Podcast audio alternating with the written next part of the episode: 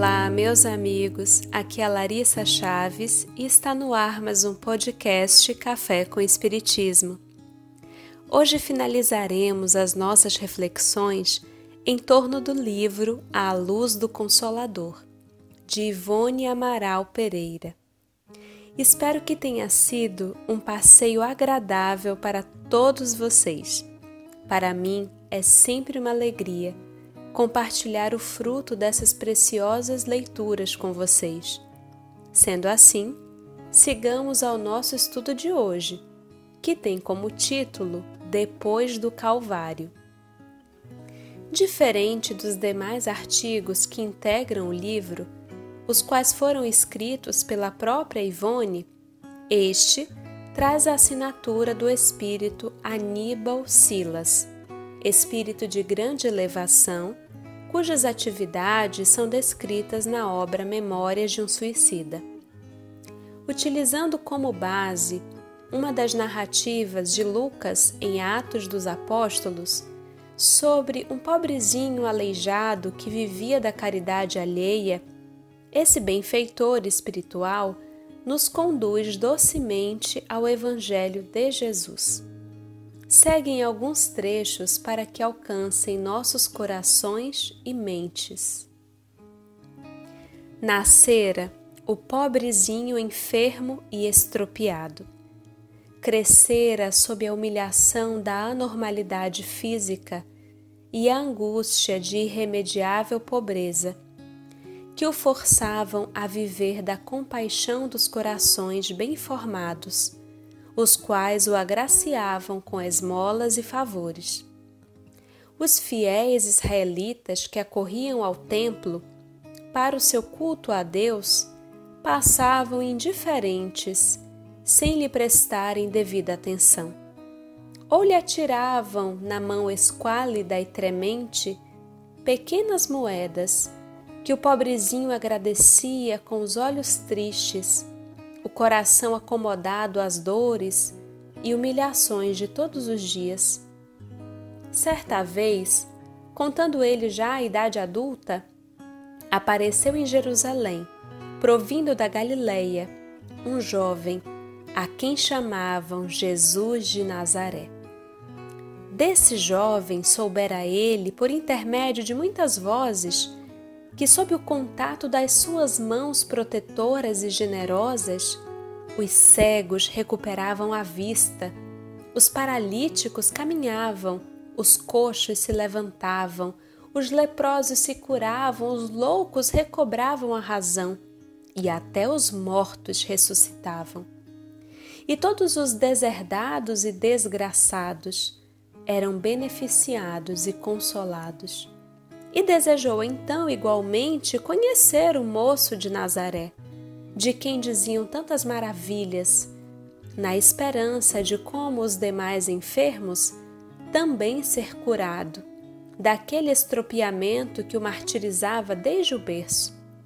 Mas a multidão, ávida da presença do querido Mestre, interceptava-lhe os esforços, impedindo-o de aproximar-se dele para suplicar também a celeste dádiva, como faziam tantos.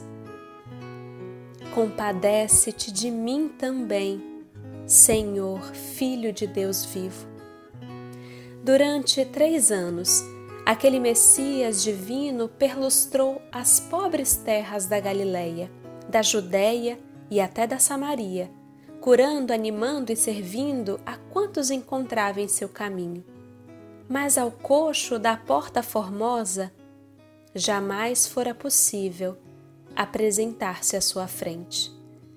Até que surpreendeu a tragédia inominável. O jovem Nazareno fora preso por deliberações do Sinédrio, o grande tribunal religioso de Jerusalém, supliciado e morto na cruz entre dois malfeitores vulgares. Mas o Nazareno, crucificado, não esquecia aqueles que depositavam esperança no seu amor. Numa tarde inesquecível, caminhavam dirigindo-se ao templo, por aquela mesma porta, dois vultos masculinos. Eram eles João, filho de Zebedeu, e Simão Barjonas, mais apelidado Pedro, ambos amigos dos mais íntimos e companheiros do Nazareno supliciado. Senhor, tem compaixão deste pobre que te pede uma esmola. Os dois homens pararam, sentindo que algo extraordinário se iria passar naquele instante. Comovido, o coração exaltado por uma chama celeste, como se das amplidões do infinito o Divino Mestre os impulsionasse com as sublimes virtudes. Pedro descansou o olhar no pobrezinho juntamente com João, o discípulo amado e disse-lhe: Não temos prata nem ouro, e por isso não te daremos uma esmola. Mas o que temos, isso te daremos. Em nome de Jesus Cristo Nazareno, levanta-te e anda. E assim foi feito. Finaliza Aníbal. Meu amigo, se cultivares os dons da alma na fé, sem dúvidas, e na renúncia ao mundo para a comunhão com as forças superiores do alto, das quais é Jesus, o generoso distribuidor. Se amares a beneficência e através dela desejares socorrer e servir o teu próximo sofredor, por amor àquele próprio Mestre Galileu, a quem tanto devemos, tal como Simão Pedro, que o amou até o sacrifício, um dia poderás também dizer a um coxo ou a um estrupiado: Em nome de Jesus Cristo, levanta-te e anda. E o Nazareno virá a ti, beneficiando o sofredor hoje, por teu intermédio como ontem, por intermédio dos seus apóstolos. Um grande abraço a todos e até o próximo podcast Café com Espiritismo.